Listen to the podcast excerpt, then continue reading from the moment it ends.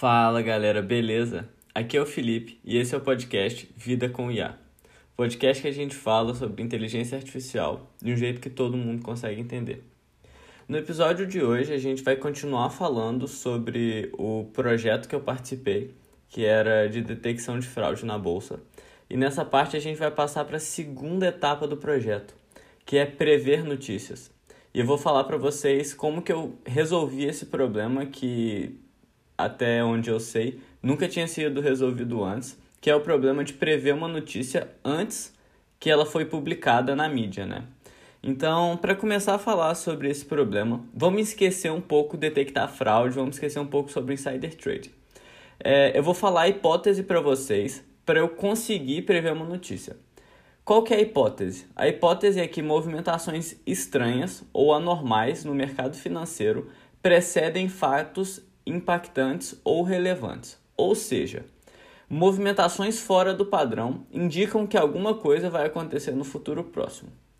E, e daí, se eu consigo detectar essas movimentações fora do padrão, eu, indico, eu consigo prever que alguma coisa vai acontecer no, no futuro próximo e essa coisa vai ser representada por uma notícia no mercado, uma notícia sobre essa empresa do mercado financeiro. Então eu vou conseguir prever a notícia antes que ela sair na mídia.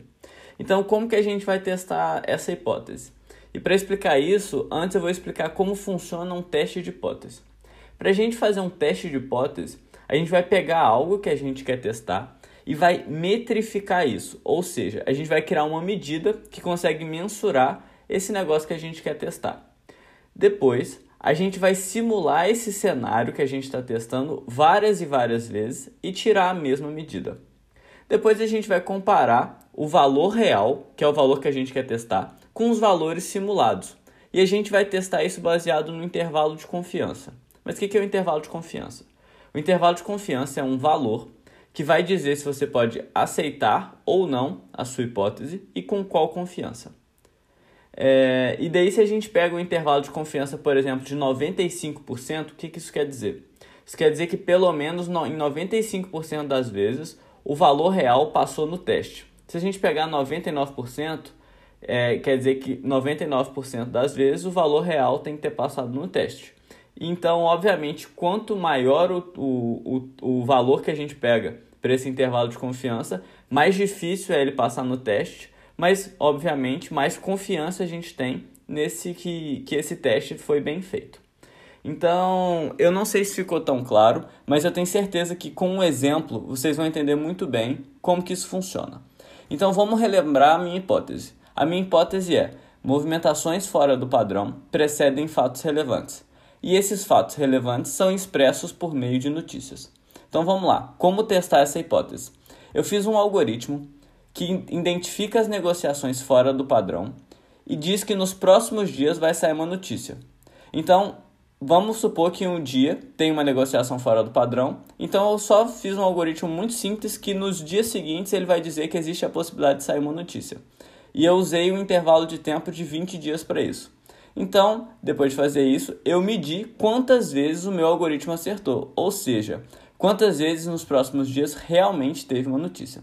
Depois eu simulei mil cenários em que aleatoriamente um algoritmo diz que vai ter uma notícia nos próximos dias, sem levar em consideração nenhuma, nenhuma lógica, é realmente aleatório. E daí eu também medi quantas vezes ele acertou. E aí eu escolhi um, um intervalo de confiança de 95%, ou seja, o meu algoritmo ele tem que acertar mais do que 95% das vezes dos cenários aleatórios que eu simulei. Então, como eu simulei mil, cenário, mil cenários aleatórios, o meu algoritmo tem que acertar mais que 90, 950 cenários aleatórios. E se ele acertar mais que esses 95%, eu aceito a hipótese. Se não, eu não aceito a hipótese. Qual foi o resultado? O meu algoritmo não passou no teste. Na verdade, ele foi mais ou menos a média, ou seja, ele foi igual um algoritmo aleatório. Então, depois de fazer esse teste, eu não pude aceitar a hipótese de que movimentações fora do padrão precedem notícias. Mas, beleza. Agora vamos voltar na ideia de insider trading. Por quê? Porque depois que a gente viu é, essa questão de detecção de fraude e tal, a gente consegue ver que tem dois tipos de notícias. as notícias com indícios de insider trading antes delas e as notícias sem nenhum indício de insider trading. Então agora, em vez de querer prever todas as notícias, a gente só vai tentar prever as notícias com indícios de insider trading. Por quê? Porque as outras notícias são imprevisíveis. Porque se ninguém cometeu um ato de insider trading antes delas, quer dizer que ninguém sabia que essa notícia ia sair nos próximos dias. Então é impossível a gente prever essas notícias, entendeu? Então, com isso, eu refiz o teste e dessa vez usando apenas as notícias com indício de insider trading, e dessa vez o meu algoritmo conseguiu passar no teste.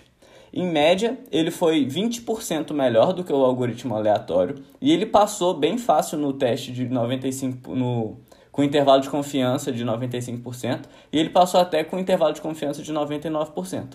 Ou seja, ele realmente passou no teste e está válido, a gente pode aceitar a hipótese de que é possível prever essa notícia.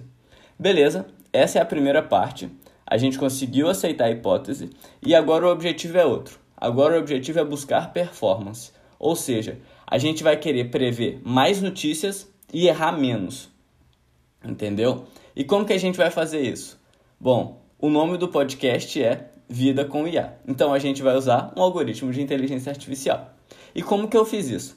Em vez de simplesmente pegar negociações fora do padrão e dizer que nos próximos dias vai sair uma, uma notícia, eu treinei um algoritmo de inteligência artificial, um algoritmo de machine learning, para ele detectar quais foram os dias que tiveram possíveis insider trading. Ou identificar quais negociações fora do padrão foram motivadas por insider trading. Porque nem todas as negociações fora do padrão são motivadas por insider trading, né? Às vezes o cara simplesmente fez uma negociação lá porque ele quis, ou a negociação fora do padrão, ela foi num período anormal. Então imagina que o presidente acabou de fazer um anúncio e você foi lá e ficou com medo desse anúncio, você acha que vai dar algum problema e você vai vender todas as suas ações, você é um cara muito rico. Isso vai ser uma negociação fora do padrão, mas vai ser num período anormal. Então faz sentido você fazer essa negociação, entendeu? E por acaso essa negociação pode ter sido antes de uma notícia. E, né? Ou pode não ter sido antes dessa notícia. Então agora a gente está treinando esse algoritmo para ele identificar se as negociações estão sendo feitas baseadas ou não em informação privilegiada. E como que esse algoritmo funciona? No momento que uma pessoa compra ou vende uma ação na bolsa, ela está fazendo uma negociação. Então o meu algoritmo vai analisar essa negociação e no momento que essa pessoa faz a negociação, o algoritmo vai dizer essa pessoa teve ou não informação privilegiada. E qual que é a diferença para o primeiro problema? No primeiro problema, a gente esperava a notícia sair e a partir a, do momento que a notícia saiu, a gente procurava no período anterior. Agora, a gente não sabe se vai ter ou não a notícia depois. A gente, no momento que a pessoa faz a negociação, a gente vai identificar que essa negociação foi baseada em informação privilegiada e com isso a gente vai conseguir prever que vai sair uma notícia no futuro e que essa pessoa vai ganhar uma grana. É, vocês já podem imaginar que esse é um problema muito mais difícil do que o problema anterior. E é exatamente por isso que eu não encontrei nenhuma menção sobre esse problema na literatura. E, e os resultados assim não, não são estratosféricos muito bons, como 70%, 80% de precisão. Vou falar para vocês daqui a pouquinho. Então vamos lá. Se o algoritmo detectou alguma negociação com possível informação privilegiada, ele vai dizer que tem uma notícia nos próximos dias. E aí eu testei essa mesma hipótese e obviamente ele foi passou no teste, né? E agora eu vou dizer para vocês o quão melhor ele foi do que o algoritmo que só diz se tem uma negociação fora do padrão, sai uma notícia. O meu algoritmo de inteligência artificial, né, usando um algoritmo de machine learning, ele tem uma performance de 15 a 20% melhor do que o algoritmo que só pega as negociações fora do padrão e diz que vai ter uma notícia. E comparando com o algoritmo aleatório, ele é aproximadamente 40 a 50% melhor. E por que, que muda esse valor 15 a 20%, 40 a 50%? Porque quanto mais longe do dia da notícia, maior a chance de um algoritmo aleatório acertar. E quanto mais próximo do dia da notícia, mais difícil um algoritmo aleatório acertar, porque o intervalo de tempo que ele tem para chutar certo aumenta. E quanto menor é esse intervalo de tempo, mais você precisa de uma lógica por trás disso. Então, quanto mais perto do dia da notícia, né, quanto menos tempo a gente tem para prever a notícia, melhor o meu algoritmo é do que um algoritmo aleatório ou do que um algoritmo que só diz que tem uma negociação fora do padrão, então tem uma notícia nos próximos dias. E em geral, né, o meu algoritmo ele acerta 40% das vezes. Então, 40% das vezes ele prediz que vai ter uma notícia e realmente tem uma notícia nos próximos dias. E esse valor vai diminuindo um pouquinho ao longo do tempo. Então, 20 dias antes da notícia ele acerta com 40%, enquanto um algoritmo aleatório acerta aí com 20, 25%. E quando a gente vai chegando mais próximo do dia da notícia, essa precisão vai caindo. Então ele acerta 38, 35, 32, 30%. E a precisão, né, a assertividade dos algoritmos aleatórios diminui muito. Ele chega próximo a 0% quando a gente quer prever com 2, 3 dias de antecedência. Enquanto o meu algoritmo ainda fica com 10% de, de assertividade. Então mostra que realmente tem um sentido por trás disso. É, então, além disso tudo, da gente conseguir prever uma notícia, tem uma parte muito interessante. Por quê? Porque se a gente está conseguindo prever notícias com indícios de insider trading, existe uma boa chance de que pelo menos alguns desses indícios realmente sejam insider trading. Porque se a gente não consegue prever notícias sem insider trading, mas a gente consegue prever notícias com indícios de insider trading, provavelmente esses indícios são mais do que indícios, né? E, e daí a gente consegue ter uma prova empírica de que talvez esteja acontecendo possíveis casos de insider trading aí no mercado brasileiro que não estão sendo identificados, né? E para o pessoal aí que já entende um pouco mais de machine learning, é, o algoritmo que eu usei para resolver esse problema também foi o XGBoost, né? Como eu disse, é um algoritmo muito poderoso que é baseado em, em árvores e por que, que eu usei esse algoritmo? Eu usei esse algoritmo porque ele funciona muito bem com dados desbalanceados. O que, que são é um problema de dados desbalanceados? É quando a gente tem muitos dados que pertencem a uma classe e poucos dados que pertencem a outra classe. Nesse caso aqui, a classe minoritária, que é a classe que tem menos dados, é a classe de insider trading, dia com insider trading. Isso é mais ou menos 1% da base de dados. E os outros 99% dos dias são dias onde não há indício nenhum de insider trading. Então esse algoritmo ele funciona muito bem com dados desbalanceados. Se, se vocês tiverem algum projeto com dados desbalanceados, tentem usar o XGBoost, né, o XGBoost, que ele funciona muito bem. Essa é a primeira parte de, desse episódio de hoje, né, que é mostrar como que eu previ, como que eu provei estatisticamente que é possível prever notícia e também falei dessa prova empírica de, de que se a gente consegue prever uma notícia quando existe evidência de insider trading, então provavelmente está acontecendo insider trading. Então agora a gente vai para a segunda parte desse episódio, que é mostrar como que esse algoritmo funciona na prática. E eu imagino que vocês já, já estejam pensando que esse algoritmo não. nem tudo são flores, né? Porque senão eu não estaria explicando para vocês como eu faço e eu não teria deixado tudo na internet. Eu estaria usando isso e eu estaria mais que milionário, né? Porque se eu tenho um algoritmo que prevê uma notícia antes dela acontecer e essa notícia ela aumenta ou diminui o preço de uma ação e eu tenho certeza que isso vai acontecer, eu podia usar essa informação e ganhar muito dinheiro. Só que, como eu disse, nem tudo são flores, então vamos mostrar como que esse algoritmo funciona na prática. Qual que é a coisa mais importante quando a gente quer prever uma notícia? O lado dessa notícia, ou seja, se a notícia é boa ou ruim. Então, antes mesmo da gente né, usar o algoritmo, a gente precisa saber se essa notícia vai ser positiva ou negativa. Porque não adianta você prever a notícia e comprar a ação dessa empresa, mas a notícia é ruim. Então você vai inclusive perder muita grana, né? Porque aí a ação vai cair, sei lá, 10%. Então, vamos falar sobre o problema de prever o lado da notícia. Infelizmente, eu ainda não consigo prever o lado da notícia. A gente tem dois tipos de mercado que eu trabalho aqui nesse problema. Tem o mercado à vista e o mercado de opções. O mercado à vista é aquele mercado lá que você compra e vende ação, e o mercado de opções é o mercado que você opera alavancado. Então você bota um pouquinho de dinheiro e você pode ganhar muito dinheiro, ou você pode perder tudo. Né? Eu não vou entrar a fundo como funciona esse mercado, porque não é tão interessante aqui para o podcast. Mas saibam que são dois tipos de mercado e a diferença do mercado de opções é que você tem a opção de compra e a opção de venda. Então, a opção de compra, você está apostando que o mercado vai subir e você vai ganhar muito dinheiro com isso. E no, na opção de venda, você está apostando que o mercado vai cair e se você acertar, você ganha muito dinheiro com isso. E se você errar a sua previsão, você basicamente perde tudo que você investiu. É, então, assim, você, investe com pouco, mas a sua lucratividade é muito alta caso você acerte. Então, para o mercado à vista, eu não consigo prever o lado da notícia. Mas para o mercado de opções eu consigo. Para o mercado à vista, eu consigo com 50% de assertividade dizer se é uma notícia positiva ou negativa, ou seja, completamente aleatório. Já para o mercado de opções, eu consigo dizer o lado da notícia com mais de 80% de assertividade, o que é muito bom.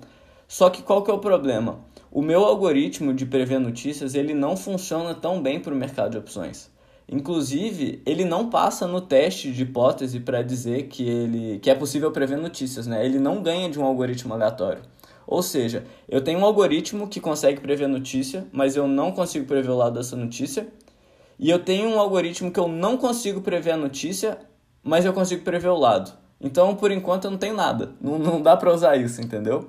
É, então, eu estou falando isso para vocês porque caso alguém se interesse pela pesquisa, vocês podem, né, como a base de dados está tá online, gratuita aí, vocês podem tentar continuar essa pesquisa e quem sabe conseguir prever o lado da notícia, quem sabe conseguir melhorar a assertividade do algoritmo aí, né? E quem sabe eu também consigo fazer isso, e daí se vocês me verem milionário daqui a pouco, talvez seja porque eu consegui, mas não sei. É... E agora vamos, vamos falar o que eu tenho, porque mesmo não conseguindo o caso perfeito ainda, que eu consigo prever muito bem, que eu consigo prever o lado, eu tentei usar o algoritmo para ver como que ele funcionaria na prática. Então, antes de explicar como que eu, como que eu testei esse algoritmo, eu vou falar para vocês o caso perfeito. Se eu conseguisse prever todas as notícias e prever o lado de todas as notícias, só para vocês saberem o quanto dinheiro que isso ia dar. Em 2018, se eu tivesse previsto todas as notícias positivas, eu teria um retorno no final do ano de 350 vezes o capital aplicado. Ou seja, se eu botar lá em janeiro mil reais, no final do ano eu ia ter 350 mil reais. Isso sem alavancar o dinheiro, só comprando e vendendo ação. Se você fizesse operação de alavancagem, esse dinheiro explodiria. Porque se você tem informação certa que uma coisa vai acontecer, você pode apostar a sua grana que você não vai ter chance de perder tudo. Porque quando essa coisa acontecer, o mercado vai subir, entendeu? Então você ganharia muita grana. E eu não usei essa conta, eu só fiz a conta falando se você não alavancar a sua grana. Mas agora vamos falar como que o meu algoritmo funciona. Eu testei ele de algumas maneiras. O, a minha ideia inicial, como eu não consigo prever o lado, era tirar a minha grana no momento que o algoritmo prevê uma notícia com o objetivo de diminuir a volatilidade da minha carteira. O que é a volatilidade da carteira?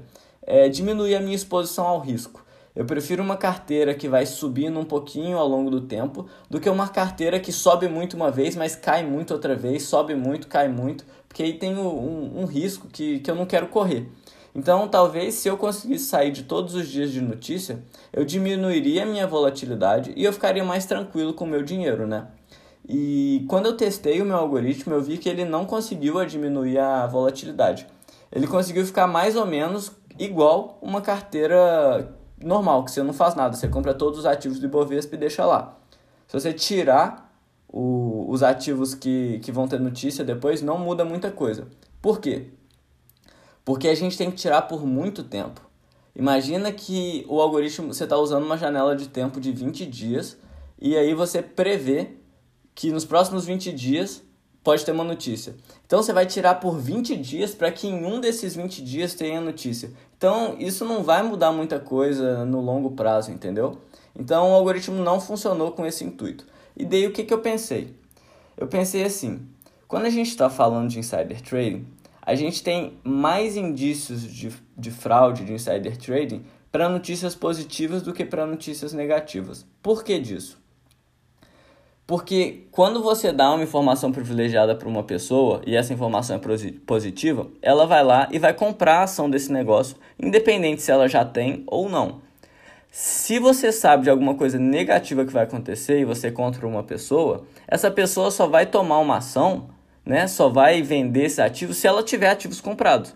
Então, se ela não tiver esses ativos comprados, ela simplesmente não vai comprar. Então, você tem menos é, você tem menos pessoas que cometem insider trading antes de notícias negativas. Então, usando isso, eu pensei, se eu conseguir prever a notícia, mesmo que eu não consiga prever o lado, tem mais notícias positivas do que negativas. Então, no longo prazo, eu ganharia. E daí, usando essa hipótese, eu, eu consegui ganhar do Ibovespa em alguns casos, mas essa, é, essa vitória contra o Ibovespa não foi consistente. E eu testei a hipótese de que eu ganharia do Ibovespa sempre, né? E eu não consegui é, aceitar essa hipótese, o, o meu algoritmo não passou nesse teste de hipótese. Então eu não posso aconselhar usar isso para as pessoas, porque né, ele não, eu não pude aceitar a hipótese. Mas não deixa de ser uma uma possibilidade aí para quem, quem se interessar pela pesquisa e quiser mexer com isso, né? Já sabe o que, que, eu, o que, que eu fiz, o que, que eu usei, o que, que deu certo, o que, que não deu certo. E esse é o objetivo do, do podcast, né? Mostrar para vocês o que, que veio na minha cabeça para testar essas hipóteses, o que, que eu testei, o que, que deu certo, o que, que não deu certo, para vocês tirarem insights para alguns projetos que vocês estejam participando, ou caso vocês queiram entrar nesse projeto, ou para qualquer coisa que vocês forem fazer, ou vocês simplesmente achem legal o tema. Então, é isso que eu tinha para falar nesse episódio. É, para o próximo episódio, eu vou entrar mais na linha de explicar um algoritmo. Eu vou explicar para vocês um algoritmo de redes neurais, que são redes neurais convolucionais, que são algoritmos usados para processar a imagem. E, e eu quero mudar um pouquinho o, a dinâmica do podcast. Eu vou tentar colocar uma outra pessoa aqui para ficar comigo, para não ficar tão monótono. E daí, nesses episódios que eu vou explicar o, é, algoritmos complexos de uma forma mais simples, eu vou chamar uma pessoa leiga que não entende absolutamente nada do assunto e vou tentar fazer essa pessoa leiga entender. E por que, que isso vai ser legal? Porque se essa pessoa leiga não entender alguma parte, ela vai me explicar e essa dúvida talvez também pode ter sido uma dúvida que você está tendo no momento de escutar esse podcast e daí eu vou conseguir sanar essa dúvida e melhorar a explicação para todo mundo entender. Então é isso, eu espero que vocês tenham gostado desse episódio e até a próxima, galera. Tchau.